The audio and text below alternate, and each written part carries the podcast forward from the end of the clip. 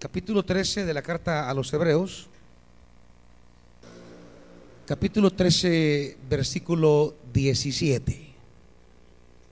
Dice la escritura, obedezcan a sus dirigentes y sométanse a ellos, pues cuidan de ustedes como quienes tienen que rendir cuentas.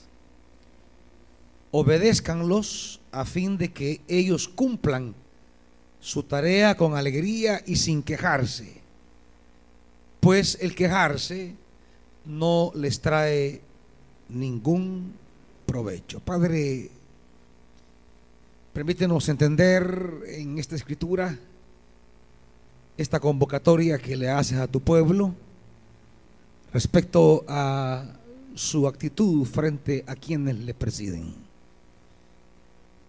Espíritu Santo, enséñanos y háblanos. En el nombre de Jesús. Amén.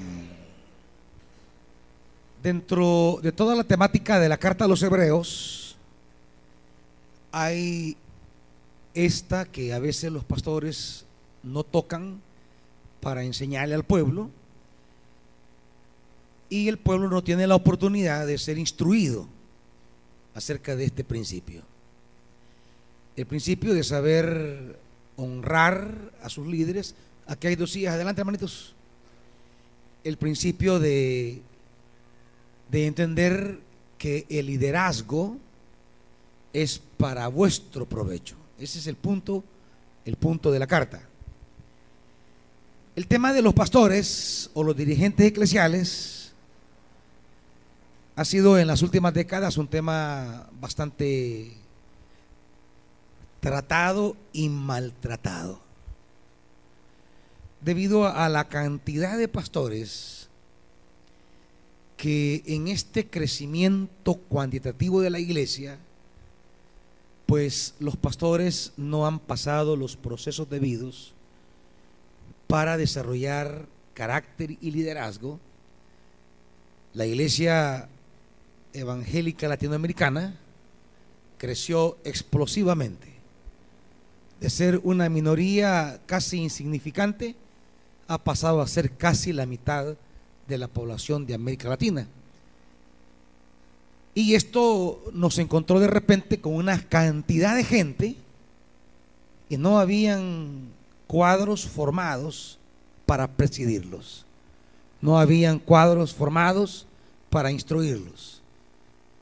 Así que esta, esta, esta masificación del Evangelio llevó a una, diríamos, a una, eh, a una forma irregular de patrocinar, promover, elegir pastores sin, sin el mínimo, el mínimo básico, simplemente personas que fueron los primeros que se convirtieron, personas que tenían la facilidad de hablar, personas que eran aventados, personas que tenían algunos dones eh, llamativos como hablar en lenguas, profetizar o hacer milagros, eran vistos por la demás gente como, como, como potenciales pastores. Como que si los dones de hacer milagros es un don sustancial para ser presidente o, presidir la obra de Dios. Esas son cosas que no están vinculadas, no están necesariamente relacionadas. Y ante, ante ese, esa masificación y ante, ante la emergencia de muchas congregaciones que de repente brotan, nacen, se pelean, un grupo se va y, ya forma su iglesia, porque la división es, es uno de los métodos en que se han multiplicado también las iglesias. Y entonces el líder que más tenía capacidad, pues lo nombraron pastor o el que tenía más dinero. Y, esto ha generado eh, toda una toda una, eh, eh, diríamos, gama de liderazgos pastorales en las iglesias que han, que han dado un deterioro al, al tema del pastorado. Con frecuencia usted encontrará muchas noticias negativas de cara al pastorado. Pastores que han convertido el ministerio en una fuente de negocio, pastores que han hecho de la iglesia una empresa, pastores que han, han vivido una, diríamos, una práctica lucrativa de la iglesia sin ningún, sin, sin más interés que hacer a la iglesia productiva y crear un imperio enorme. Y todo esto ha, ha reflejado una serie de historias extravagantes, penosas, vergonzosas, que le han quitado esa dignidad al pastorado.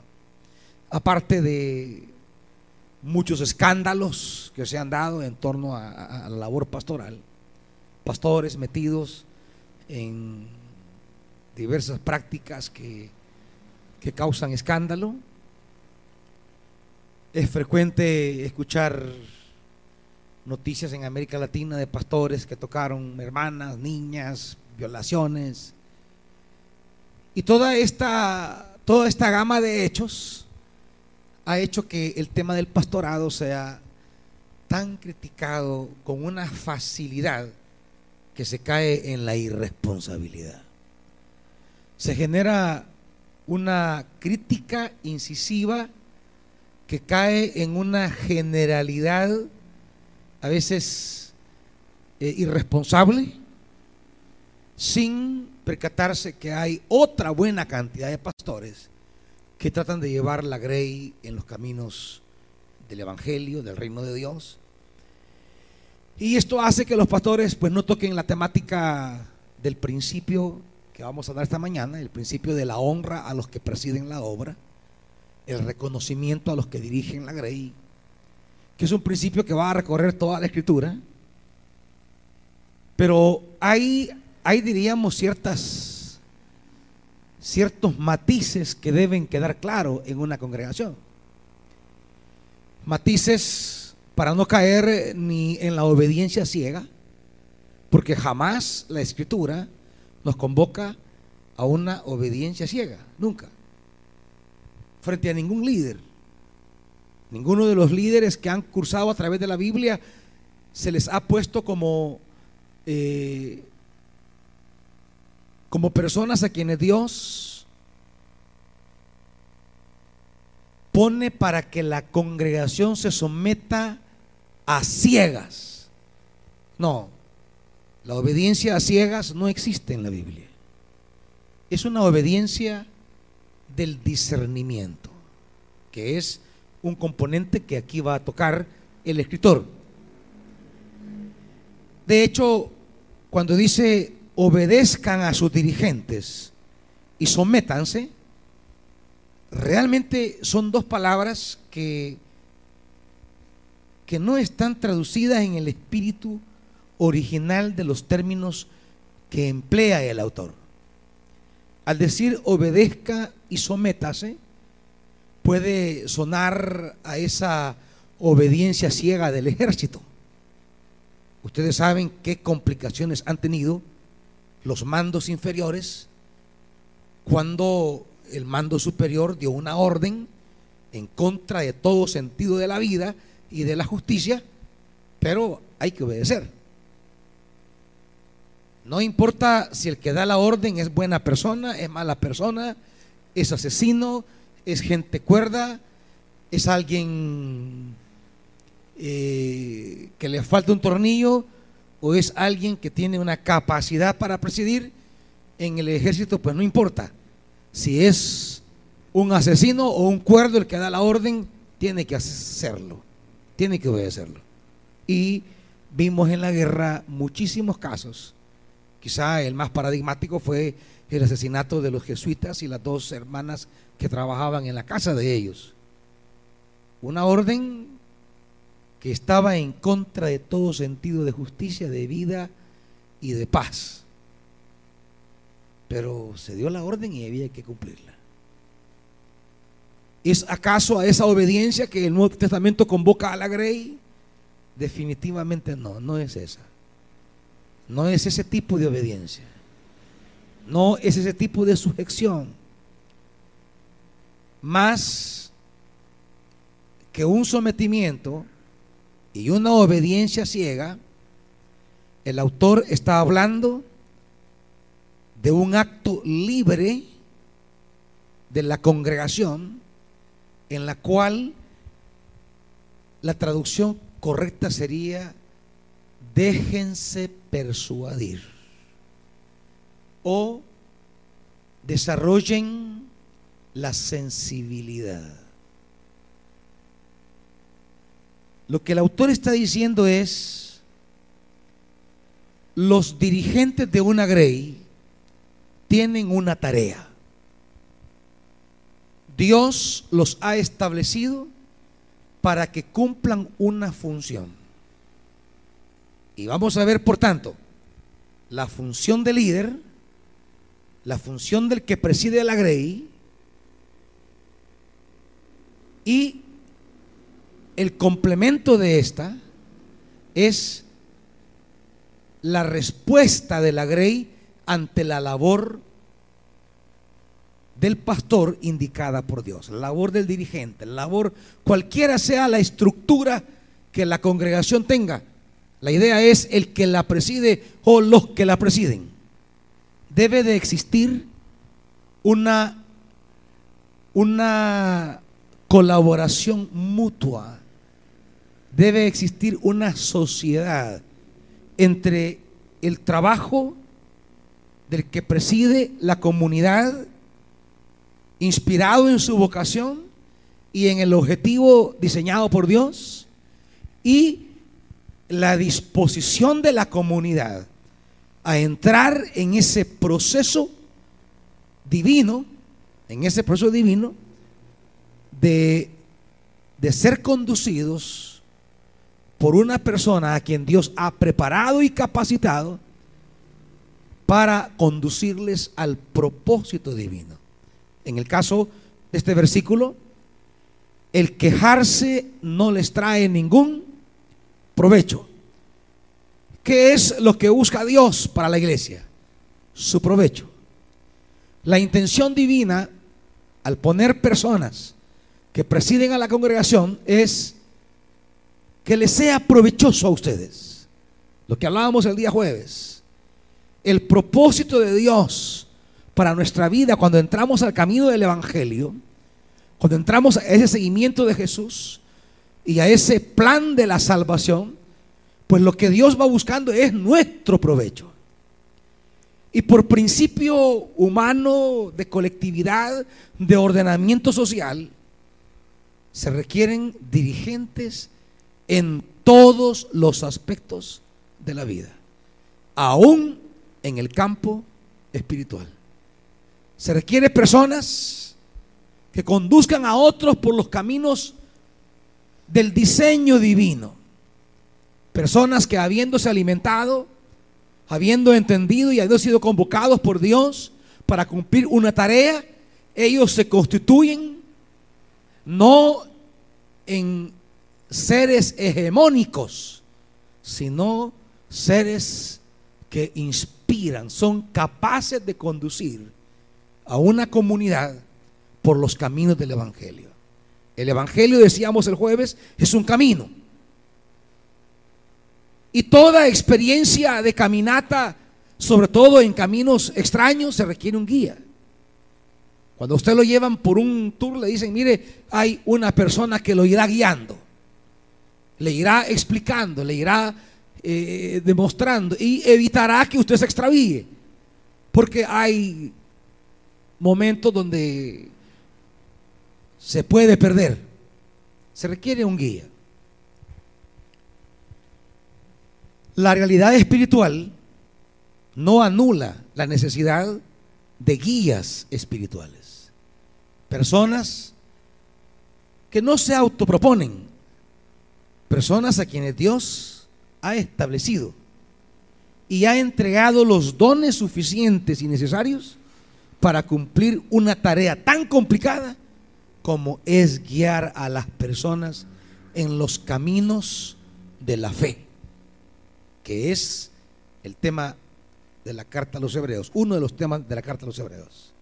La manera en que el pueblo de Dios avanza hacia su reposo, la manera en que el pueblo de Dios avanza hacia su desarrollo, y por eso va a tomar la experiencia de, del Israel en el desierto, porque la congregación bajo el liderazgo de Moisés, por eso hablará de Moisés en el capítulo 3 para empezar, porque fue a Moisés a quien Dios convocó para estar al frente de esa congregación y conducirla a la tierra prometida.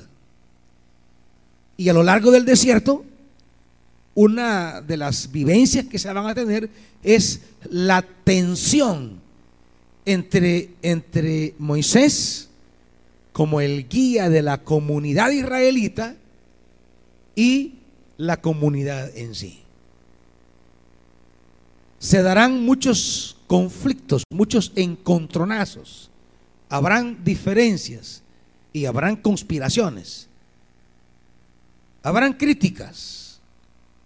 Y todo esto va a desatar una serie de realidades que no fueron ni provechosas para el pueblo, ni fueron provechosas para Moisés. Porque cuando no se da esta sociedad, cuando el líder no ejerce la vocación a la altura del llamado divino y la congregación mantiene una actitud de terquedad y de resistencia ante la palabra, entonces en lugar de resultar provechoso, resulta dañino tanto para el líder como para el pueblo. ¿Por qué? Bueno, al final, ni los que salieron de Egipto, ni Moisés, entraron a la tierra.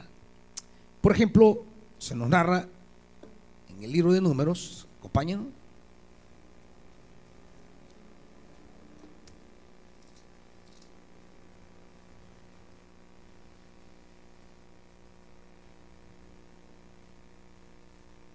capítulo 20, número 20.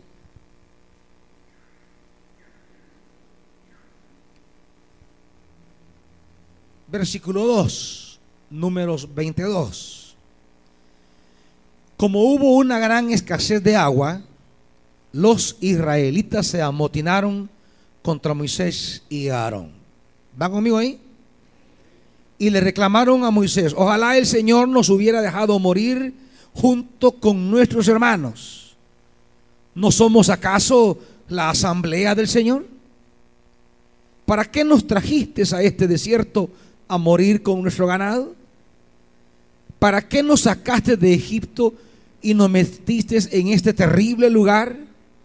Aquí no hay semillas, ni higueras, ni viñas, ni granados, y ni siquiera hay agua.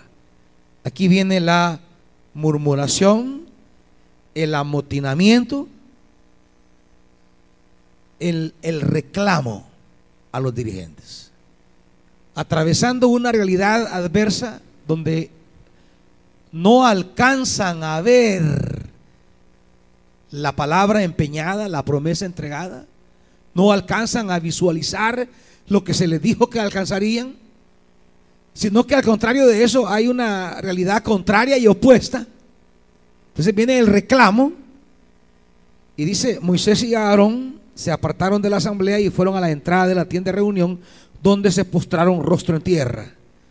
Entonces la gloria del Señor se manifestó entre ellos. Y el Señor le dijo, toma la vara y reúne a la asamblea. En presencia de esta, tú y tu hermano le ordenarán a la roca que dé agua. Así harán que de ella brote agua y darán de beber a la asamblea y a su ganado. Tal como el Señor se lo había ordenado, Moisés tomó la vara que estaba ante el Señor. Luego Moisés y Aarón reunieron a la asamblea frente a la roca. Y Moisés dijo, escuchen qué, rebeldes. Este es el problema. ¿Y este niño está dormido qué? Despiértenlo. ¿Y este servidor tuyo, Minca? Y no trae ni Biblia. Y a dormir viene a la iglesia. Ven y llévatelo y usted en la parte tuya. Y yo quiero despierto. Aquí no es cámara y viene a dormir.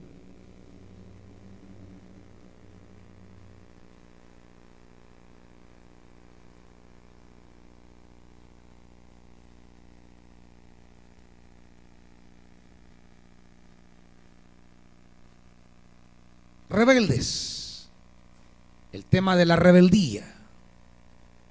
La rebeldía es el resistir a ser conducidos, que es uno de los problemas humanos más grandes. El problema de la congregación a lo largo del desierto fue su resistencia a ser conducidos por Moisés hacia la culminación de alcanzar las promesas. ¿Por qué? Porque había una serie de estorbos en el camino. Había una serie de adversidades en el camino. Y no solo eso, no solamente era el hecho de los problemas que iban enfrentando en el camino, también era el hecho, pues que Moisés realmente a los ojos de Israel nunca tuvo las credenciales para ser su líder. Realmente el liderazgo de Moisés no tenía que ver con una especie de recorrido alcanzado, no tenía nada que ver con una con un respeto que se haya ganado por parte del pueblo, sino que simplemente apareció y dijo, Dios me dijo, y vámonos. Claro, en el momento se dieron ciertas condiciones favorables que hicieron posible la salida, y el pueblo obedeció, pero convencidos, convencidos de que Moisés era su líder, realmente no lo estaban. Y es que es que Moisés no había compartido un tan solo día de esclavitud con ellos. Y resultaba un poco difícil que el dirigente estuviera realmente más vinculado al lado de los egipcios que al lado de los israelitas.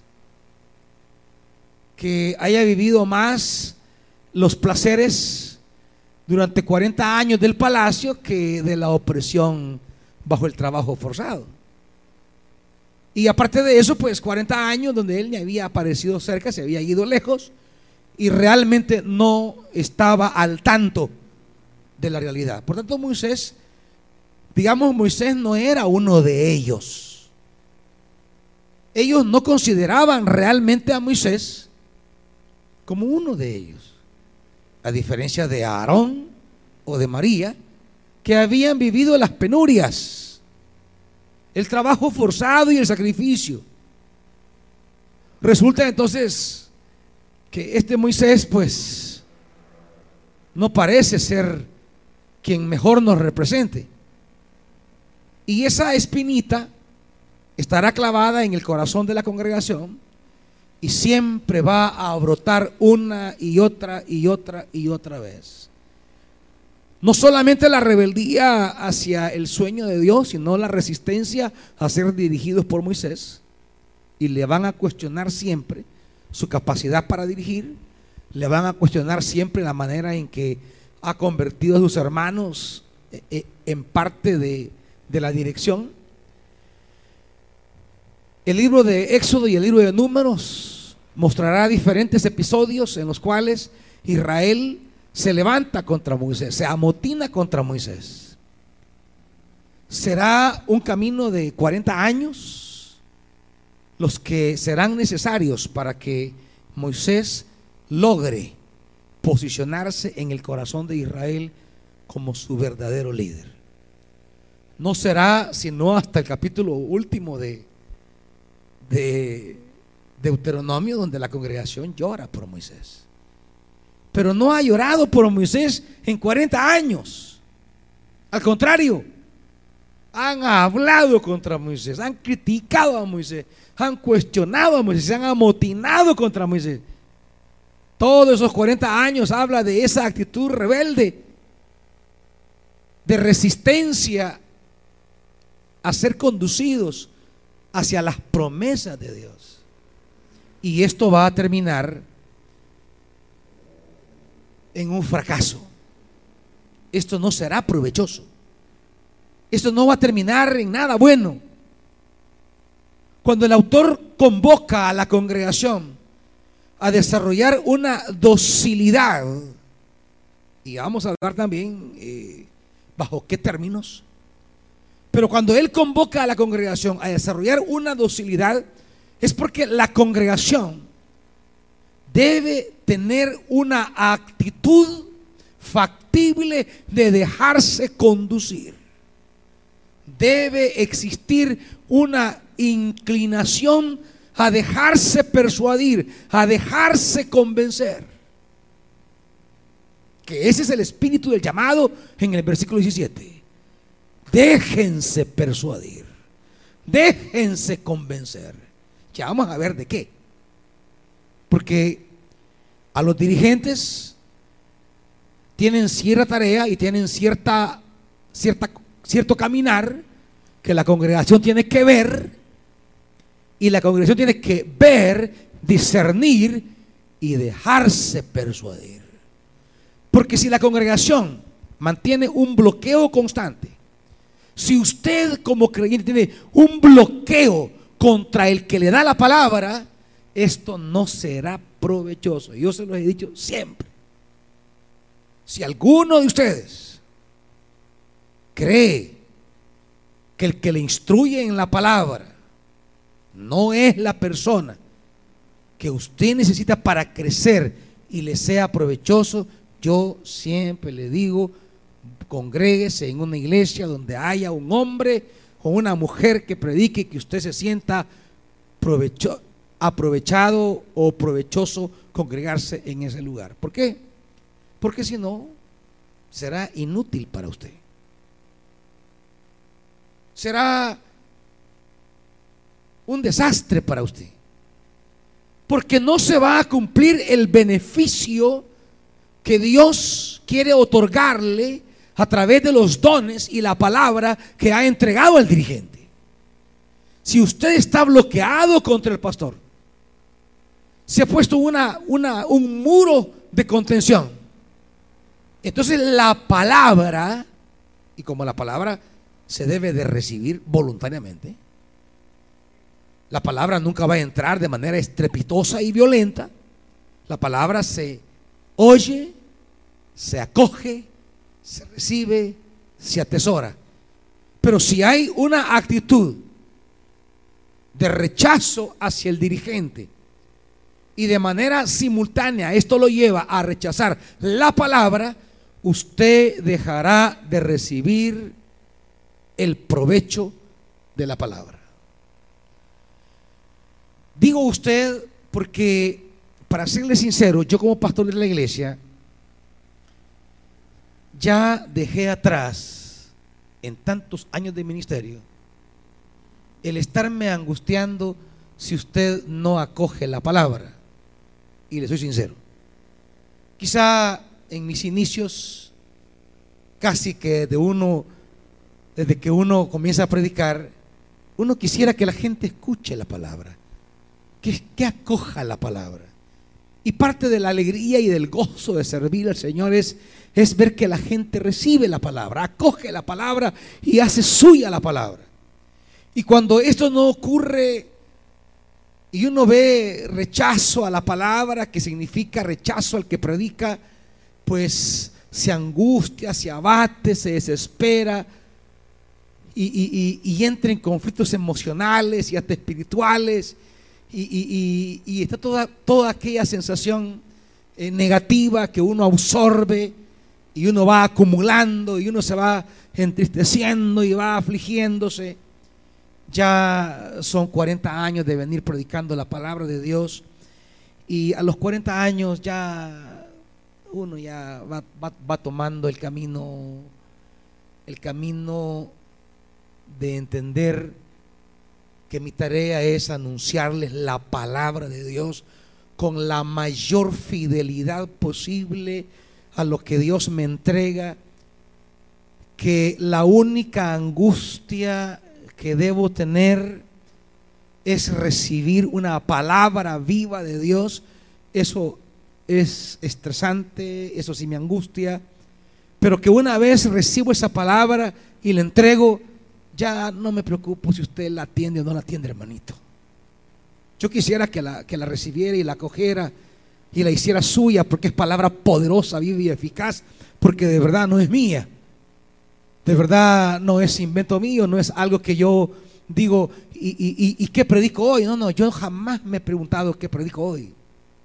Siempre voy al Padre, voy al Espíritu. ¿Qué tienes que decirle a tu iglesia hoy? Y no estoy tranquilo hasta que Él me entrega la palabra. No estoy en paz.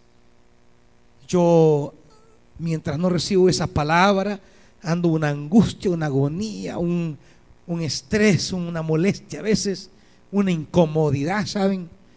Eh, quizá es algo que la mayoría no conoce, quizás lo que están más cerquita de mí. Eh, y, y, a veces me pueden ver estresado o hasta molesto y, no saben por qué. Quizás algunos pueden pensar que me ha molestado algo de ellos, pero, no. Ando en el estrés que todavía no he recibido la palabra y no, no, no, tengo la palabra. Cuando la palabra llega es un alivio. Tengo la palabra y ya solo me voy al texto. Y comienzo a navegar en el texto con todas las herramientas que los años de formación Dios me ha dado.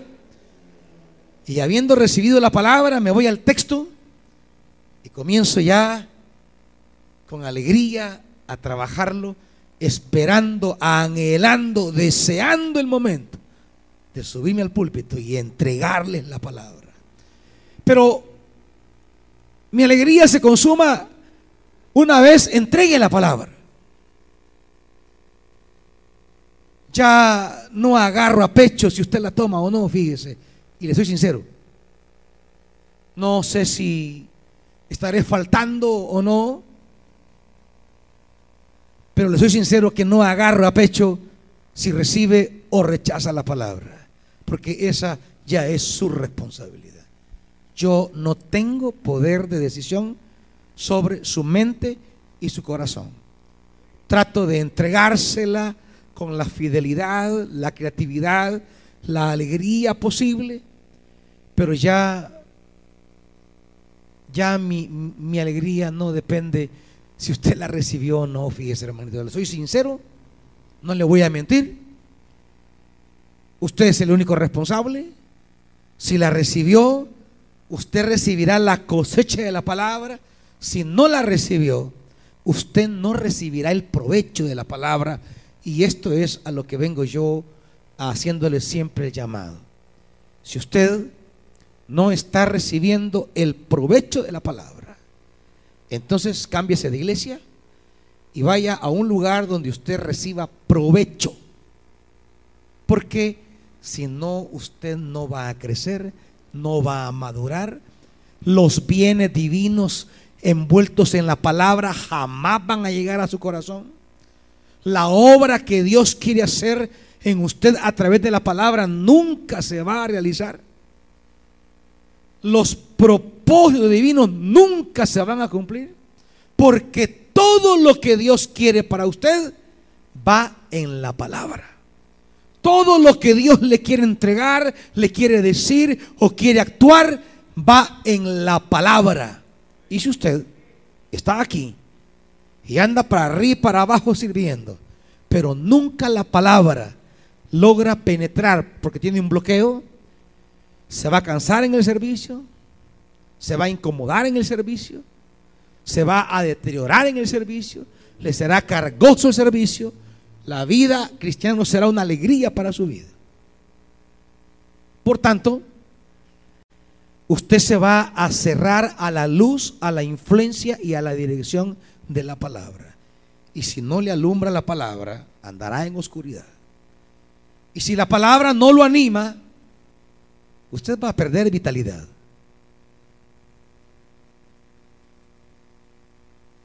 Así que el pueblo de Israel, con la cerrazón que tenía la palabra, no le resultó en ningún provecho. De toditos los que salieron, solo entraron dos, los que creyeron la palabra, Josué y Caleb. Pero no solamente fue negativo para la, congregación.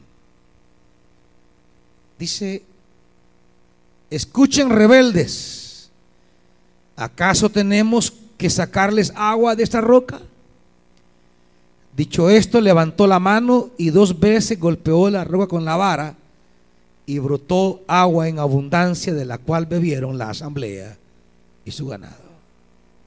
Pero, aquí viene un gran problema. El Señor le dijo a Moisés y a Aarón, por no haber confiado en mí, ni haber reconocido mi santidad en presencia de los israelitas, no serán ustedes los que lleven a esta comunidad a la tierra que les he dado.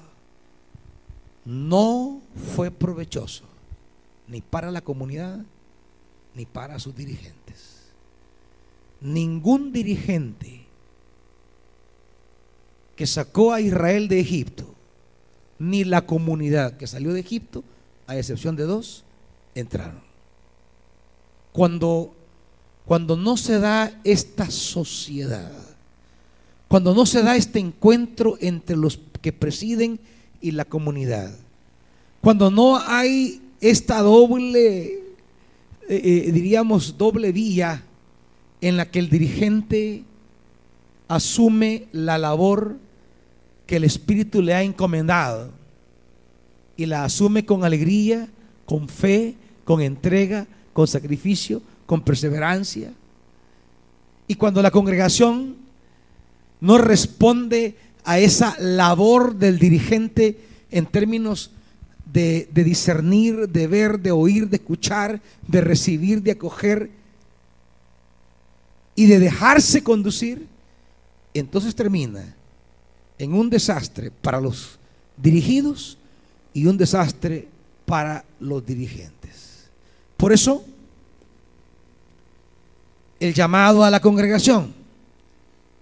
Pero ya anteriormente se ha dicho algo de los dirigentes. Volvamos al capítulo 13 de Hebreos.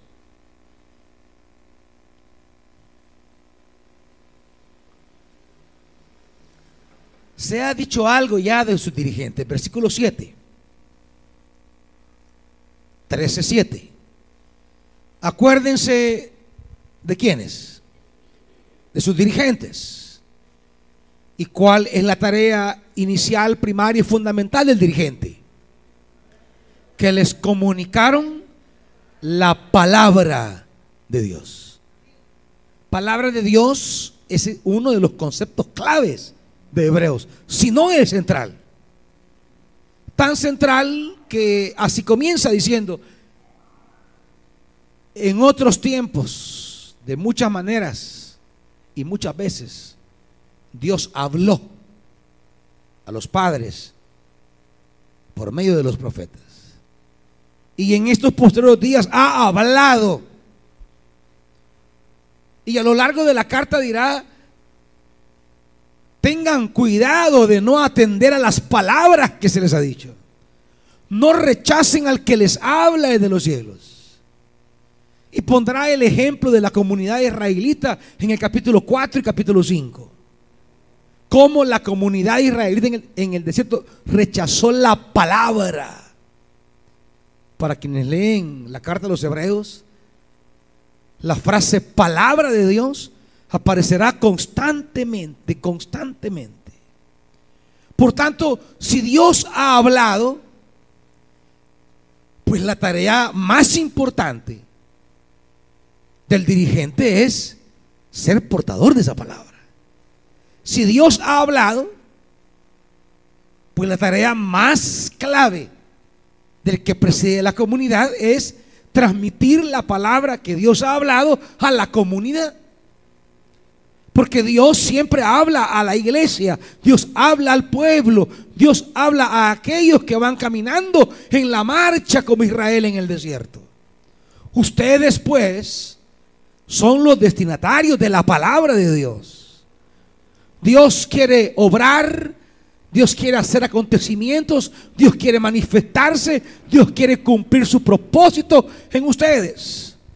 Y para que ese propósito lo conozcan y perseveren en ese camino, Dios les envía la palabra. La palabra es el instrumento liberador. Ve y dile a mi pueblo. Ve y dile a Faraón.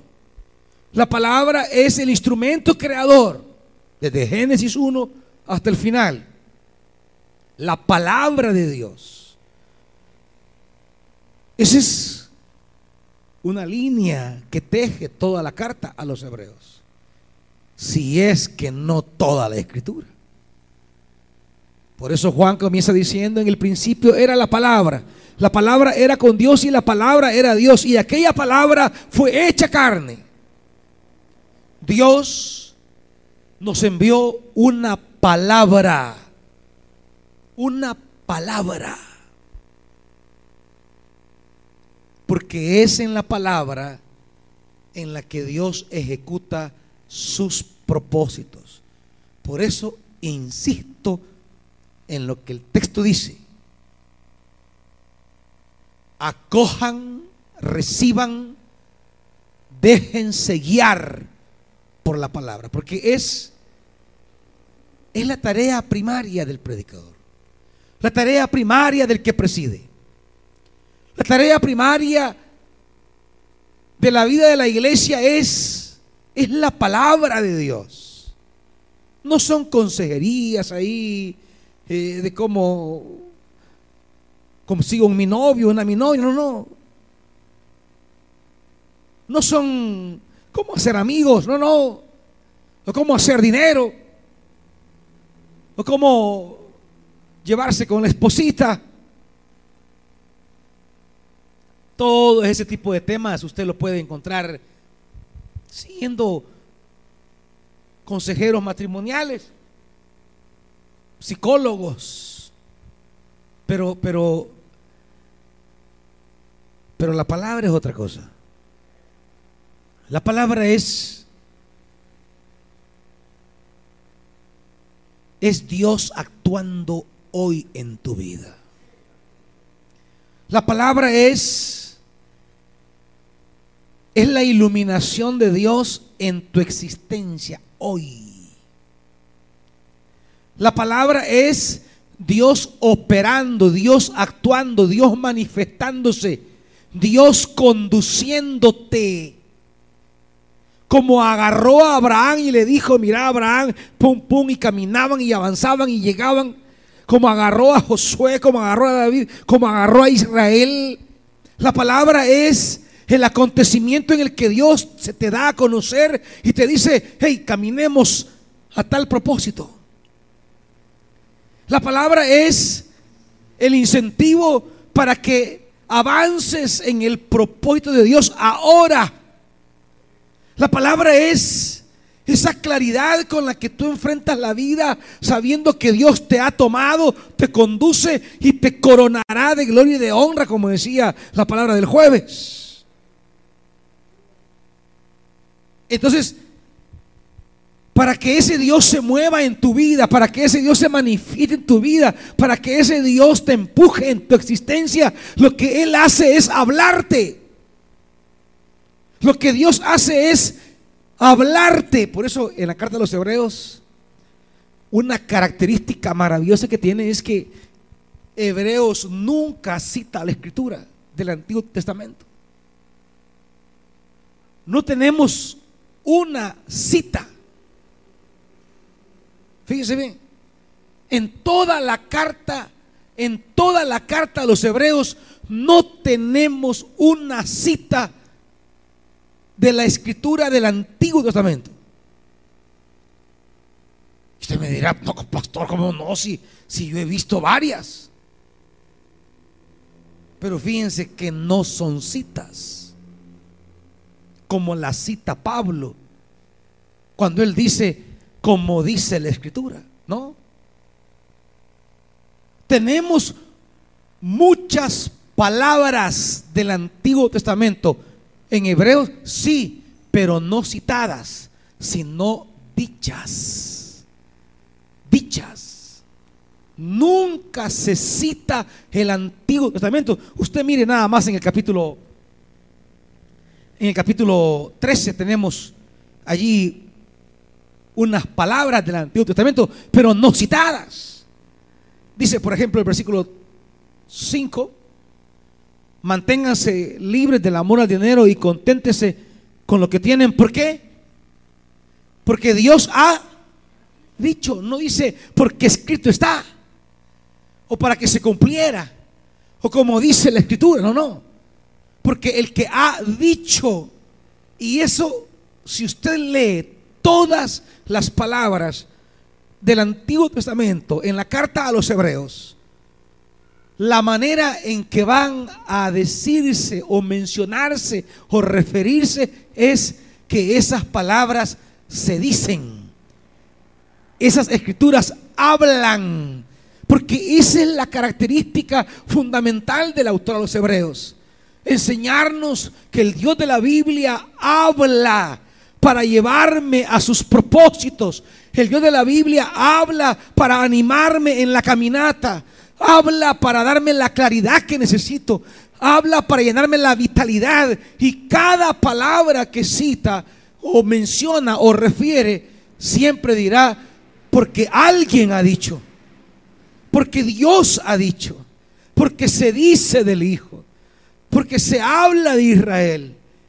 Y si oyeres hoy mi voz, no endurezcáis vuestro corazón. Una, una, una, una frase que se repetirá constantemente. Si oyeres hoy mi voz. Y, y, y eso es lo que en hebreo tenemos. Si oyeres hoy, ese hoy perpetuo, ese hoy eterno, ese hoy que fue ayer, ese hoy que es hoy y ese hoy que será mañana. Y si oyeres hoy mi voz, no endurezcáis vuestro corazón. El problema es que cuando Dios habla, para, para bien o para mal, habla a través de alguien. Digo para bien o para mal porque ese alguien le puede caer bien o le puede caer mal. Y si le cae bien, pues su corazón estará un poco inclinado, afectivamente habrá empatía y usted recibirá la palabra. Pero si ese le cae mal, usted estará bloqueado en su corazón y entonces Dios hablará y usted endurecerá su corazón. Y el endurecimiento del corazón le conduce a resistirse a la palabra. Y si, y si resistimos la palabra, entonces nos quedamos en nuestra oscuridad. Comenzamos a caminar con nuestra lógica, con nuestros pensamientos, con el consejo del vecino, con la voz de la mujer, con la voz del marido, con lo que dicen los amigos, y comenzamos a llevar una vida natural, una vida religiosa, una vida eh, eh, eh, marcada por el decir social. No hay una iluminación divina que entra a mi corazón y alumbra mis días. Cuando estoy viviendo situaciones adversas, conflictivas, enredadas, engorrosas, no tengo la luz de Dios. Y comienzo a buscar por aquí, por allá y por el otro lado y puedo encontrar alguno que otro buen consejo. Pero no encontraré la palabra. Pero no encontraré a Dios diciéndome, a Dios hablándome no encontraré esto que la carta a los hebreos dice, Dios habla. Por eso en el 12, en el 12, en el 12 25, tengan cuidado de no rechazar al que habla. Y claro, todos quisieran recibir la palabra que Dios da, pero que la haga en vivo y en directo, que no pase por este viejo. ¿Por qué, Señor, no me das la palabra así? Un canal tú y yo directo, Padre. Pues sí, eso quisiéramos, pero Dios tiene orden. Hay un orden divino. Hay procedimiento divino. Y dice Efesios,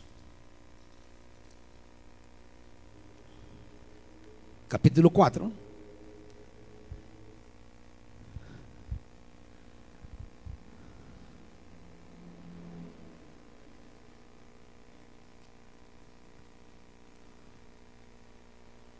¿Lo tienen? Dice versículo 11. Él mismo, ¿quién es este él mismo? Pues viene hablando de Cristo. Este él mismo es Cristo. ¿El mismo qué? Constituyó él mismo.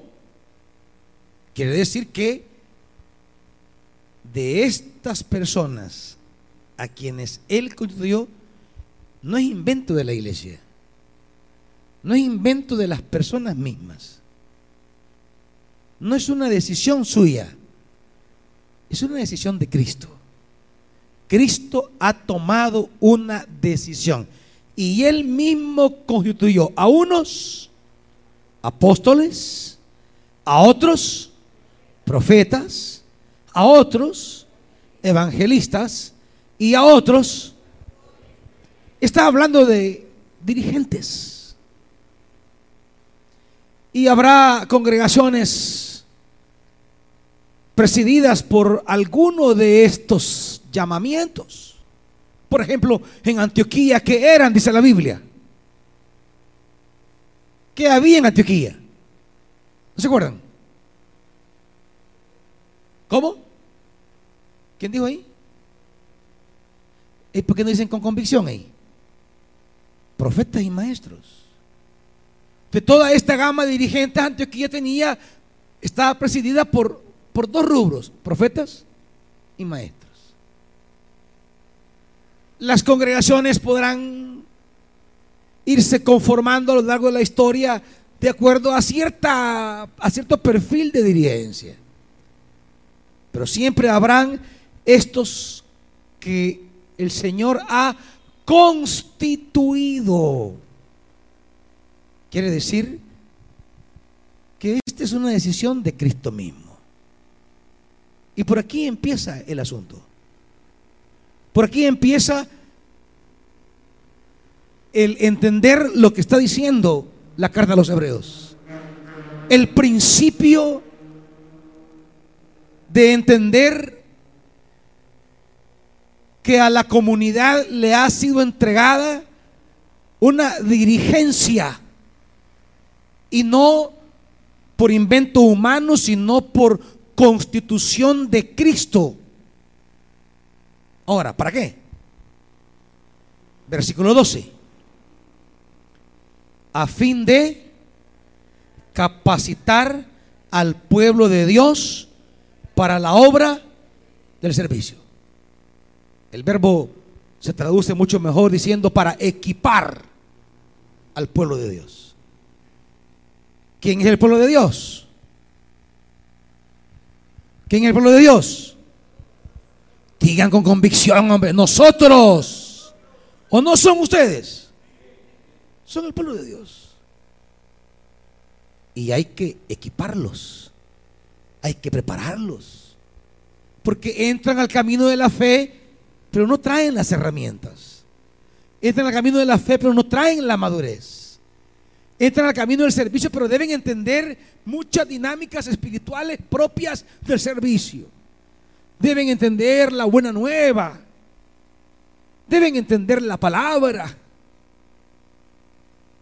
Hay que equiparlos para la tarea. Es todo un auténtico proceso de discipulado. Pero cuando hablo de discipulado no hablo de 10 lecciones o 12 lecciones, no, hablo de una transferencia de, de, de mentalidades.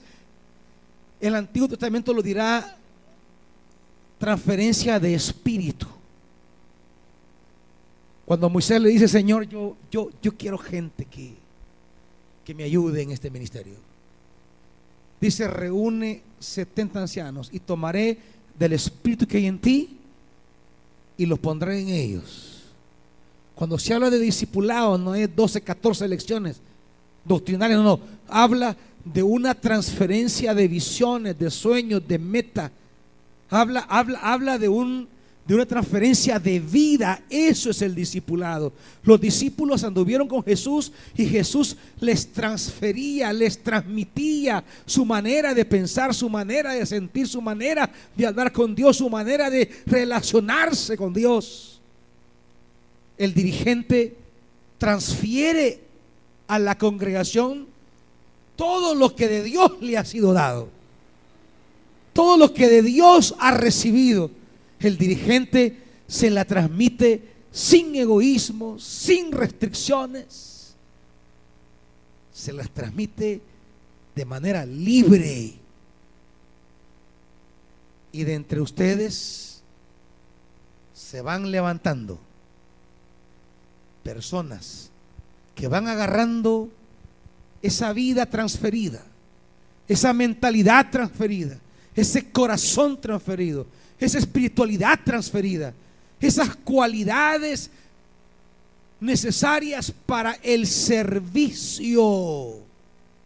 ¿Me están oyendo? No para ser miembro, no, para el servicio. El pastor, los dirigentes, cualesquiera que sean, en cualquier modalidad que sea, están para equiparlos.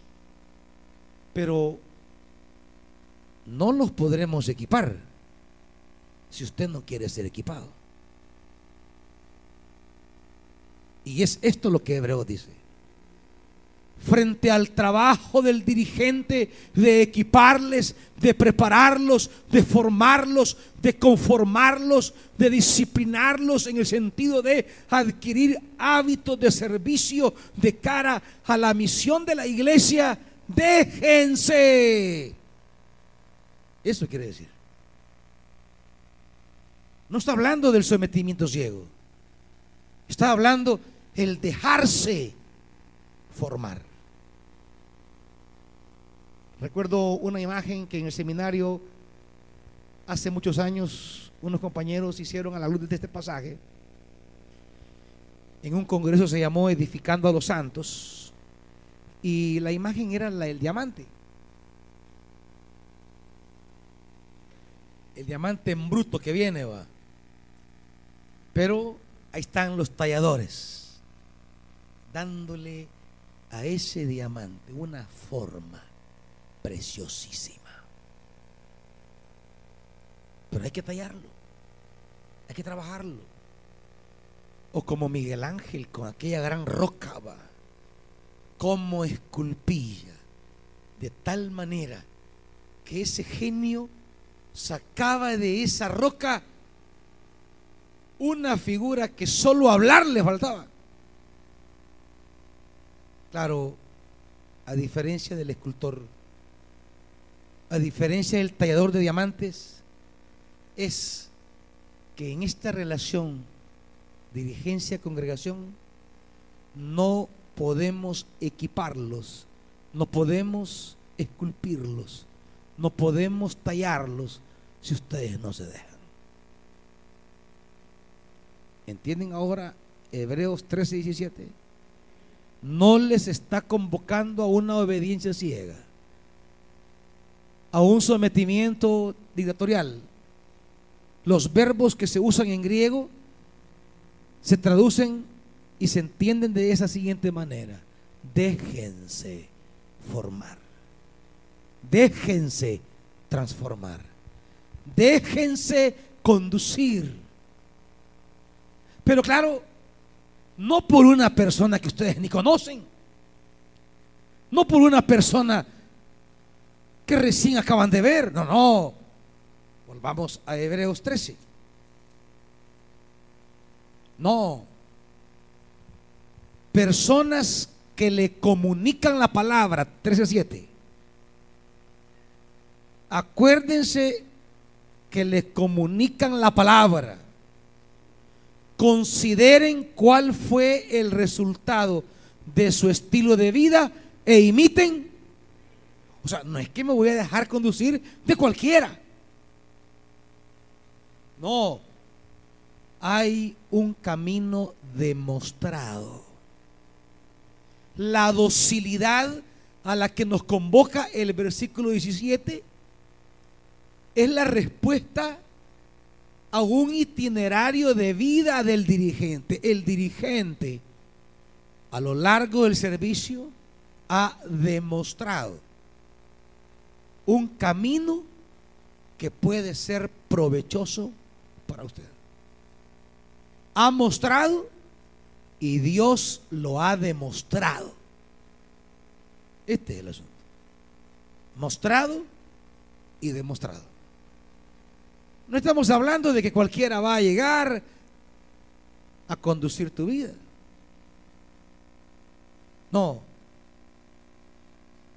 El que te enseña la palabra. La palabra. Es el primer filtro. Cuando tú has recibido una palabra de ese dirigente, se ha hecho efectiva la obra de Dios en tu vida. Tu vida ha sido, ha recibido provecho cuando el pastor te ha dado la palabra. Cuando acogiste esa palabra y dijiste, eh, eh, eh, me ha dado una palabra, el siervo la voy a tomar, ¿te fue provechoso? Eso es lo primero. El dirigente demuestra que no es un mero instructor de doctrinitas, que no es un mero transmisor de conocimientos o bagaje teológico, no, no, que tiene palabra, no, no, no meramente formación. Es que para dar una enseñanza Usted puede estudiar una carrera y va a desarrollar un tema, pero, pero no una palabra. Una palabra es otra cosa. Una palabra trasciende, engloba, engloba el conocimiento, pero, pero es más allá que eso. Se requiere un elemento vocacional, se requiere se requiere que sea constituido por Cristo. Hay un movimiento en el que usted no decide, en el que usted no opina, en el que usted no, participa. Y ese es el movimiento de Cristo. Constituyendo.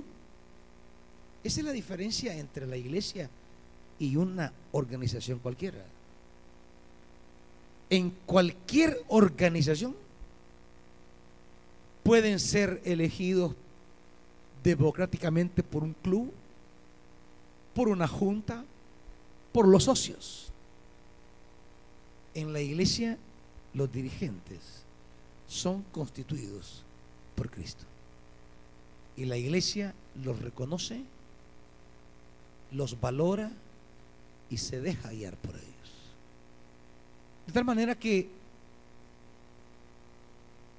ese primer movimiento de Cristo es clave. Lo ha constituido Cristo. Y si lo ha constituido Cristo, quiere decir que le ha dado a ese dirigente algo de sí. Y ese algo de sí es palabra, porque Cristo es palabra. Él es palabra. Por tanto, al que ponga o a los que pongan al frente de la grey le va a transmitir su esencia, palabra. Y entonces lo que da es palabra al pueblo.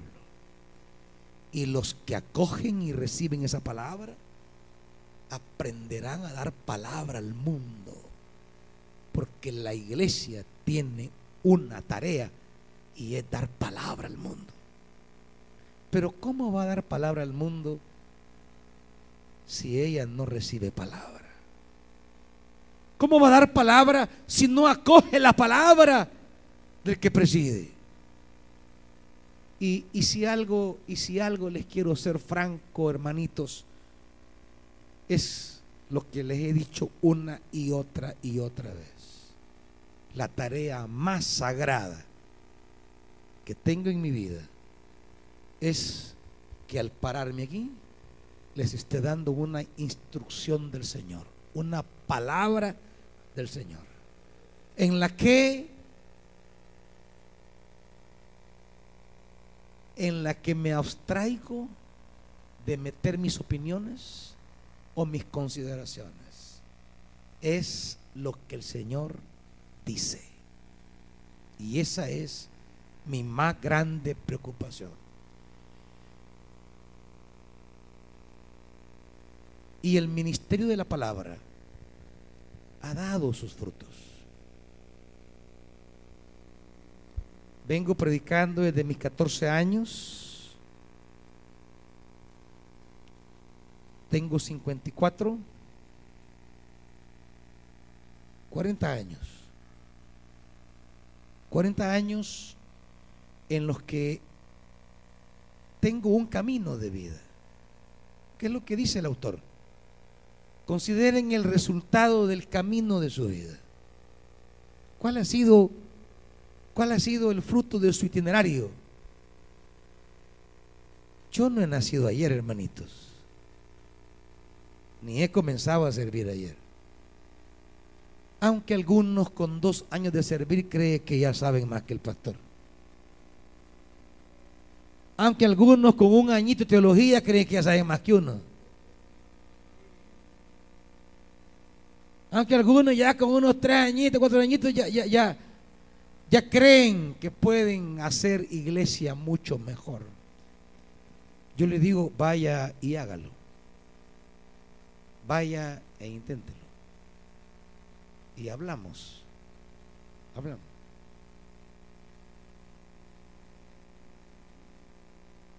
Vaya y construya la congregación modelo de acuerdo a su corazón, vaya y hágalo, hágalo.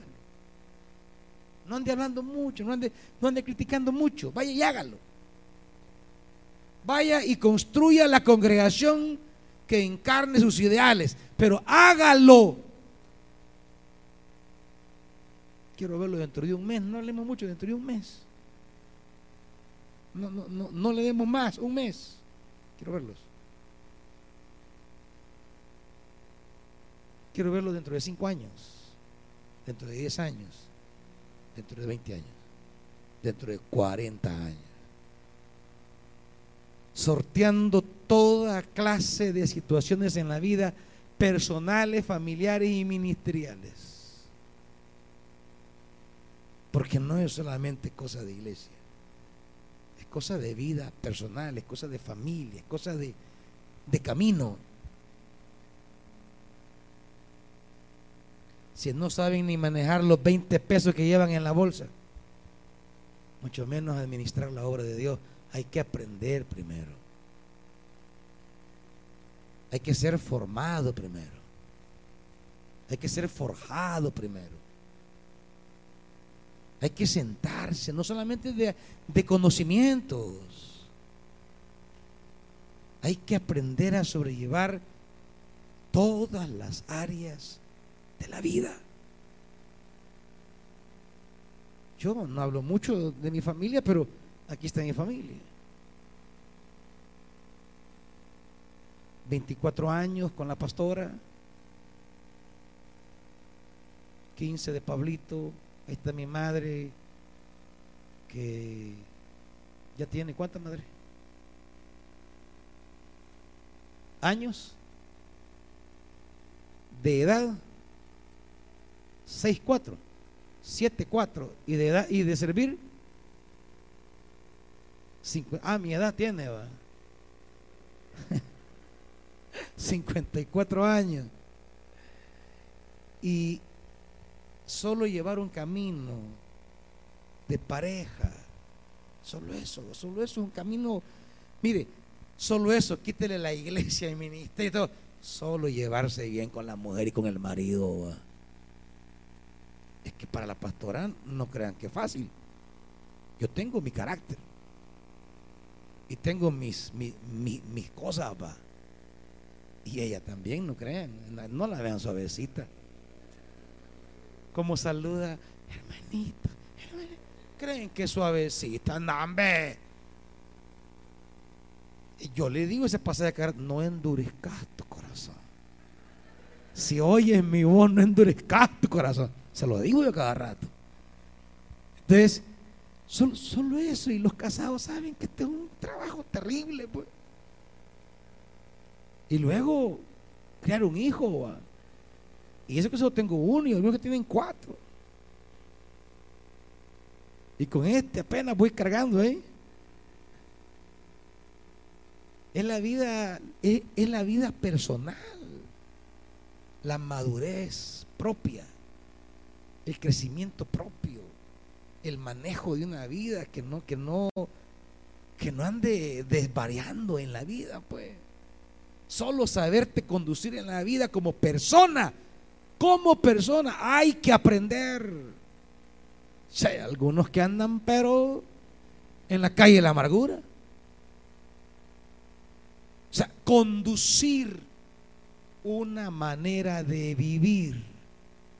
Analícenlo. Vean cuál es el resultado. E imiten. Imiten.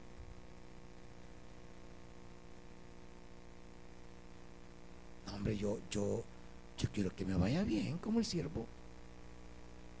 Yo quiero ver su caminar, mire, usted cómo empezó? Pero cuánto se me acerca, mire, y usted, y usted cómo, cómo, qué tramos son los más difíciles que he vivido en 40 años de ministerio. Uh, les podría contar un sinfín de situaciones en las que yo le aseguro que muchos vuelven atrás.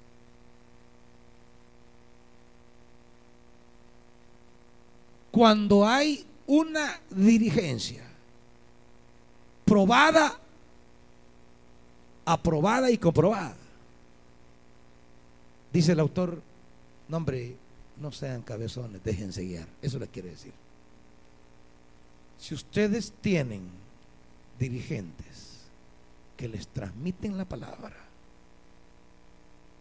que pueden ver su itinerario, Hebreo les dice, no, no sean cabezones, no pierdan la oportunidad, déjense guiar, déjense conducir, déjense formar. No está hablando de cualquier dirigente, no, de esos, de esos del versículo 7. Y si usted tiene la convicción que tiene un dirigente así, que tiene dirigentes así, entonces no, no sea loco, no se endurezca, no sea rebelde, déjese guiar. Ese es el principio, en definitiva, que dice el versículo 17, para que usted reciba provecho, para que le vaya bien. Porque si esa palabra la recibe, la coge y usted está aprendiendo a llevar la vida como esa persona la está llevando y ver el andar. Nadie es perfecto. Yo no soy perfecto, no soy poniéndome de ejemplo de, integridad, no, no. Pero hay un camino que se ha hecho. Hay un camino que se ha andado. Un camino que todos deberíamos anhelar recoger. Ahí está la pastora, con sus 50 años ya, jovenota. Hay un camino que ha tenido. ¿De dónde viene? ¿Qué ha vivido? ¿Qué ha transitado? No ha sido fácil el camino. Se puede aprender. Se puede crecer.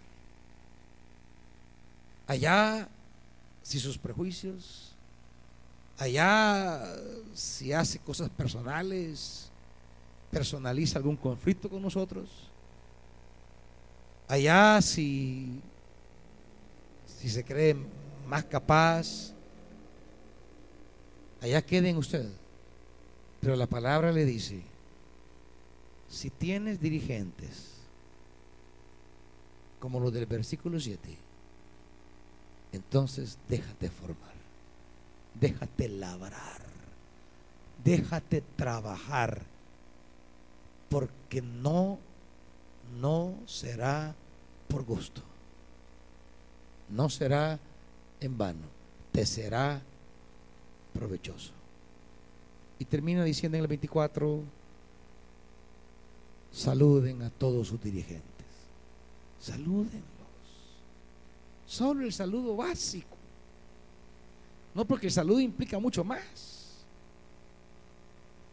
Hay una serie de pasajes que no me he quedado tiempo de recorrer acerca de, de lo fructuoso o infructuoso que resulta cuando no atenemos a la palabra del versículo 17.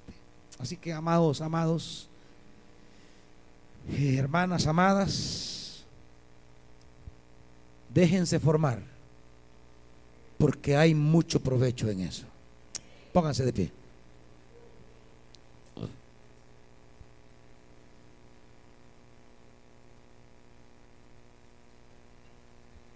Padre,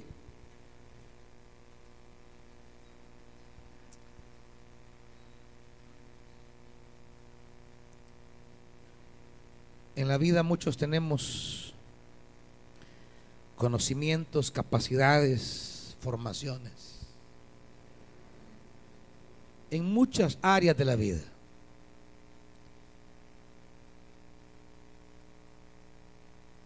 que no tienen equivalencia en el camino de la fe. Este es un camino diferente. El camino de la palabra es distinto. Se requieren ciertas cualidades espirituales, ciertas capacidades, cierta formación, ciertas comprensiones. Porque en este camino de la fe es el camino de la salvación, es el camino de tus propósitos en nuestra vida, es el camino de tus promesas en nuestra vida.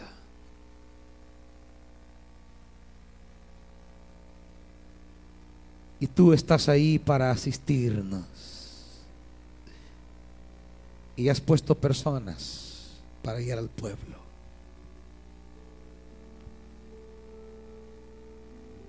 Padre, que como dirigentes podamos siempre estar a la altura